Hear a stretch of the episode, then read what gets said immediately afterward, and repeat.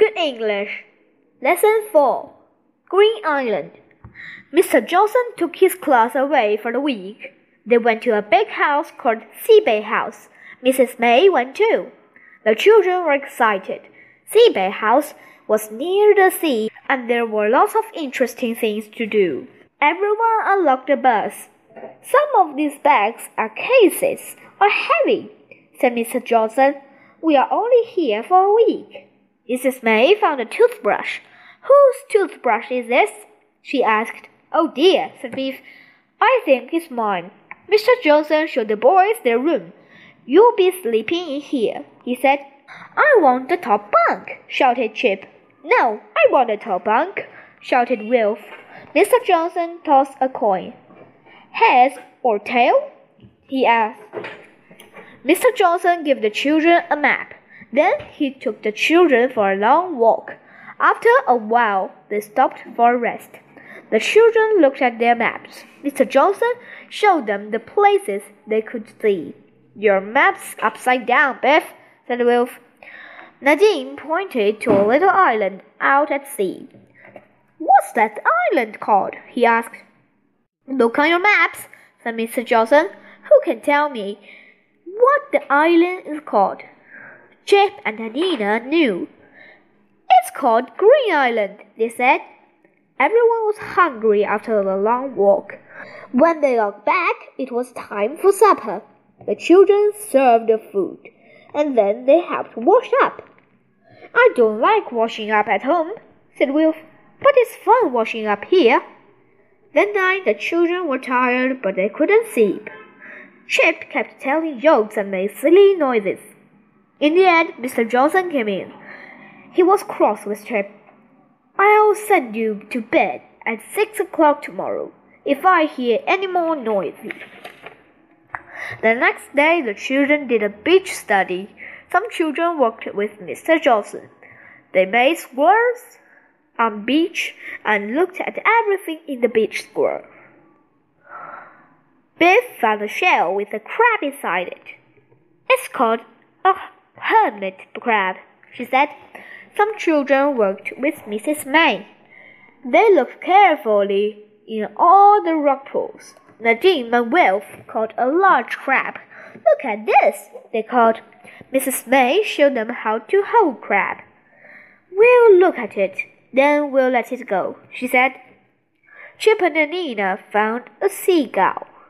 It couldn't fly. Oh dear, said Mr. Johnson. It can't fly because it has oil on its feathers. Oil is hard to get off, so be careful, everyone. Mind you don't let oil on you. Mr. Johnson took the children to see Mrs. Honey. If anyone can help the seagull, Mrs. Honey can, said Mr. Johnson. This poor old gull needs a clean, said Mrs. Honey. She looked at Nina and Chip. And so do you, she said. Oil is terrible stuff, said Mrs. Honey. You can see what it does to animals and birds if it spills into the sea. It is terrible, said Mrs. May. I'm having trouble getting it off Chip and Nina. I feel really sorry for the seagull, said Chip. What will happen to the seagull? asked Wilf. Its feathers will be damaged, said Mrs. Honey. So first we'll clean the oil off. Then we'll look after it for a week or two. It has to get strong again, and its feathers have to get better. Then we'll let it go. Mrs. Honey looked after all kinds of animals. She sold the children an otter. Then she gave it some fish. She's a sea otter, she said. I called her Foina. She was hurt by a boat. Now she's better. I'm going to let her go. Sea otters live on Green Island, said Mrs. Honey. If you like, you can come to, to the island with me and watch me let Foina go. Mrs. Honey had a boat. There's room for everyone, she said. If we are lucky, we may see some more sea otters. The children went across to Green Island in the boat.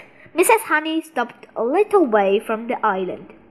The children looked carefully. Suddenly, Anneena pointed to some rocks. I can see another otter, she said. Look, everyone. There aren't many sea otters left, said Mrs. May, so that was a wonderful thing to see. Mrs. Honey let Foina go.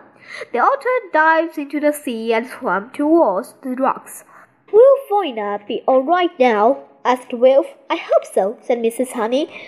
Mrs. Honey took the boat to the other side of the island. You can get out and explore, she said. If you keep quiet, you will see all kinds of the interesting seabirds. The children jumped out of the boat and went to look around the island. The children saw a small cave. They ran to see it. I wonder if it has treasure in it, called Wilf. Maybe it's a secret tunnel, said Nadim. Maybe it leads to a secret computer base. But when they got to the hmm. cave, they found something else. In the cave were some drums. I don't like the look of this, said Mrs. Honey. These drums have been dumped on Green Island. They're full of toxic waste. Keep away from them, everyone, said Mr. Johnson. Why could anyone want to dump them here? asked Biff. Suddenly, Biff and Wilf ran up to Mr. Johnson. There is a boat coming to the island, said Chip. There are four people in it. I don't like the sound of this, said Mr. Johnson. Keep out of the sight, everyone, said Mrs. Honey. I want to see what these people are doing. The boat stopped at the island and four people got out. They lifted some drums out of the boat and began to carry them towards the cave. They are dumping more waste on the island, said Mrs. Honey. I want everyone to run back to my boat. Don't make a sound. I have an idea. The children did what Mrs. Honey told them. They ran to the boat with Mrs. May and climbed in. I hope the boat will start, said Mrs. May. If it doesn't, I don't know what we shall do. Do you think those people are dangerous? asked Chip. Wilf and Chip pushed the boat out with the oars, and Mrs. May started the engine. So far, so good, said Mrs. May. Let's hope Mrs. Honey's idea works. I hope Mrs. Honey and Mr. Johnson will be all right, said Wilf. Mrs. Honey's idea worked. She and Mr. Johnson had taken the other boat. The other people couldn't get off the island without it. Hooray! shouted the children. They won't get off Green Island unless they swim all the way back. What are you doing with our boat? shouted the man. Bring it back. I'll get the police to bring it back, shouted Mrs. Honey. You can tell them why you've dumped toxic waste on Green Island. Grrr, said man. The police took the people off the island. Taking the boat was a brilliant idea, said Mr. Johnson. I'm glad we caught them, said Mrs. Honey, and I'm glad you were with me. I couldn't have taken their boat by myself. What an adventure, said Mrs. May. Look at those drums of toxic waste, said Wilf. I can't think why people could dump them where they could do so much harm. I'm glad the otters will be safe on the island now, said Anneena. At the end of the week, there was a party. Mrs. May played her guitar, and everyone sang songs. Mrs. Penny came. She told the children stories about some of the animals she had looked after. But you have the best story to tell, she said. It isn't every school trip that becomes famous. A photographer came. She made everyone stand in a group. Then she took a photograph. We're going to be in the newspaper, said Wilf. We're going to be famous.